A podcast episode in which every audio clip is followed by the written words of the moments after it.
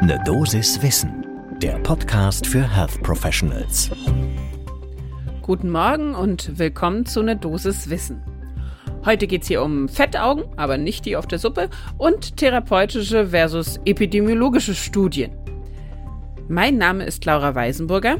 Ich bin Ärztin und wissenschaftliche Redakteurin bei der Apothekenumschau und zusammen mit meinem Kollegen Dennis Ballwieser besprechen wir hier jeden Werktag ab 6 in der Früh Themen, die Menschen im Gesundheitswesen spannend finden. Heute ist Freitag, der 25. November 2022. Ein Podcast von gesundheithören.de und Apothekenumschau Pro. Und heute soll es also um die altersabhängige Makuladegeneration gehen, AMD. Und vor allen Dingen, was Medikamente da vielleicht für eine protektive oder aber auch gar nicht protektive Rolle spielen. Deshalb würde ich vorschlagen, holt euch den ersten Kaffee des Tages und dann starten wir. Und wir legen am besten los mit so ein paar Hintergrundinformationen. Nicht alle von uns sind ja gerade fertige Augenärztin oder Augenarzt. Also AMD, altersabhängige Makuladegeneration, ist eine der häufigsten Ursachen von Sehstörungen und Erblindung im Alter, das nur so vorangestellt.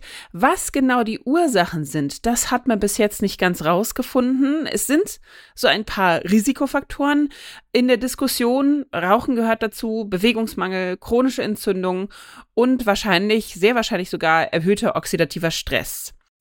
Und diese eine neue Studie, die wir uns gleich genau anschauen, könnte einen weiteren Hinweis darauf liefern, dass auch der Lipidstoffwechsel eine Rolle in der Pathogenese der AMD spielt. Wie auch unser Experte Professor Tim Krone betont, er ist europäischer Facharzt für Augenheilkunde und hat die Leitung für Netzhauterkrankungen am Zentrum für Augenheilkunde an der Uniklinik Köln. Dieser Zusammenhang zwischen Blutzuckersenkern, Cholesterinsenkern und einem geringeren AMD-Risiko wurde auch schon manchmal zufällig beobachtet bei relativ kleinen und hauptsächlich klinischen Kohorten. Da waren auch die Ergebnisse nicht so ganz eindeutig und deshalb wurde jetzt eine große Meta-Analyse durchgeführt und zwar jetzt frisch veröffentlicht im British Journal of Ophthalmology vom 3E Consortium European Eye Epidemiology. Und was haben die genau gemacht? Handelt sich dabei um eine Meta-Analyse von 14 bevölkerungsbezogenen Studien. Ihr merkt schon, 14, das müssen viele gewesen sein. Ja, es waren insgesamt 38.000 Personen im Alter von über 50 Jahren, die da mit als Kohorte eben einflossen aus den verschiedensten europäischen Ländern. Und insgesamt waren 9.300 an AMD erkrankt und davon sogar 950 im fortgeschrittenen Teilnehmer. Alle Teilnehmenden hatten mindestens einen Cholesterin- oder Blutzuckersenker in der Medikation oder ein nicht-steroidales Antirheumatikum oder L-Dopa. Und was hat die Meta-Analyse jetzt ergeben? Ja, jetzt wird's recht spannend. Also eine Einnahme von Cholesterinsenkern, dazu gehören dann auch die Statine, senkte das AMD-Risiko um 15 Prozent. Also ganz vernünftig. Wenn Blutzuckersenker eingenommen wurden, dazu wurde dann auch Insulin gerechnet, wurde das Risiko sogar um 22 Prozent gesenkt. NSAIDs, nicht steroidale Antirheumatika oder L-Dopa hatten gar keinen weiteren Effekt. Was könnte da genau dahinter stecken?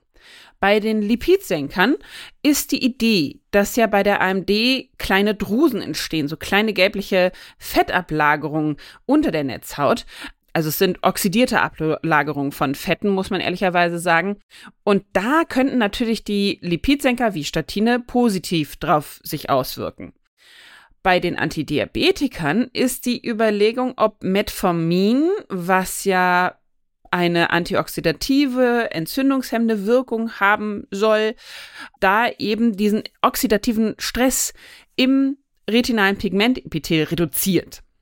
Und das weiß man schon, dass dieser oxidative Stress im Pigmentepithel durchaus ein wichtiger Bestandteil der AMD-Pathophysiologie ist. Also kann man doch zusammenfassen, das sind doch sehr schöne Ergebnisse, oder? Naja, Professor Tim Krone, unser anfangs erwähnter Experte, sieht das ein bisschen zurückhaltend, denn er betont, und das ist sehr richtig, es handelt sich hierbei ja um eine epidemiologische Studie. Das heißt, ich habe nur geschaut, welche Medikamente nehmen die zufällig und welche Erkrankungen haben die alle und wie sieht das da so mit dem Risiko aus. Um eine therapeutische Studie handelt es sich nicht. Das heißt also, wir haben keinen direkten Beleg dafür, dass die Einnahme von Lipidsenkern wirklich vor AMD schützt. Und das konnte auch bis jetzt nicht gezeigt werden. Es gibt große therapeutische Studien, die genau das untersuchen, schützen Lipidsenker vor AMD und deren Ergebnis ist, äh, nein, da kann man eigentlich keinen Zusammenhang finden. Alle Studien und Links und der weiter packen wir euch wie immer in die Show Notes, da also einfach nachschauen, wenn ihr nochmal tiefer in das Thema einsteigen wollt. Aber sonst muss man sich eben leider ein bisschen zurückhalten jetzt mit dem Jubel, dass äh, diese Medikamente mitnichten da wirklich vor den Erkrankungen schützen können. Sie reduzieren das Risiko, aber was das genau bedeutet, dafür braucht es eigentlich noch weitere Untersuchungen, denn das konnte nicht so wirklich gezeigt werden. Und das war auch schon unsere kleine Dosis Wissen vorm Wochenende. Und wenn ihr gleich Montag früh einen kleinen Reminder bekommen möchtet, dass eine neue Folge raus ist, dann funktioniert das am allerbesten, wenn ihr uns abonniert. Das geht überall da, wo ihr Podcasts hört. Ein Podcast von gesundheithören.de und Apothekenumschau Pro.